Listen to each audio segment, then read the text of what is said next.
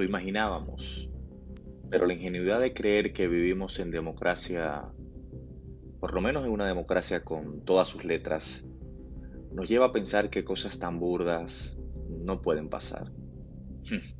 Ingenuos. La mafia que nos gobierna ha demostrado que hará todo cuanto sea necesario y cuando sea necesario.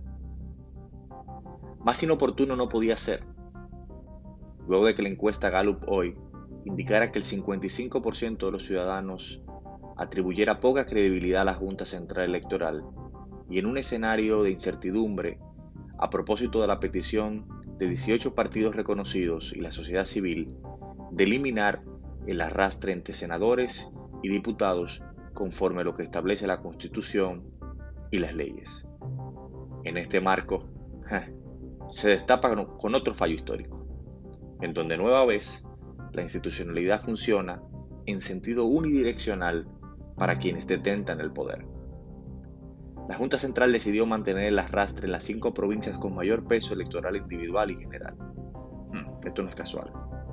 El Distrito Nacional, la provincia de Santo Domingo, Santiago, La Vega, San Cristóbal y Puerto Plata. Una decisión monstruosa, peligrosa, preocupante. La casualidad parece maldita en esta ocasión.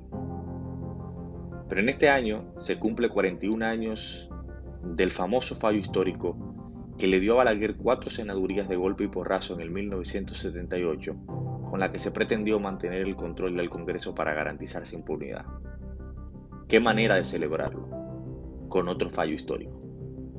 La misma historia se repite, demostrándoles a los incrementalistas que dicen, vamos bien, que ese juicio funciona solo para beneficiar a grupitos.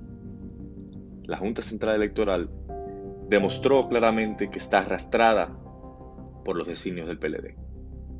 Esta institucionalidad cosmética, de fachada, no da para más, no resiste una prueba más. Nos enrostran sin pudor su poderío, nos enrostran cuando quieren su capacidad de empinarse por encima de la Constitución y las leyes. No podemos seguir jugando con sus términos. Volver a acudir a las instancias que ellos controlan sin tener como herramienta principal la lucha de calle es o un suicidio o complicidad. Los que apostamos a un futuro mejor, los que queremos sacar este país del atolladero, esa gran mayoría que tiene claro que no vamos por buen camino, debemos volver a las calles y allí reencauzar el curso de nuestra malograda democracia. Es la única forma hoy de patear el tablero. Patea.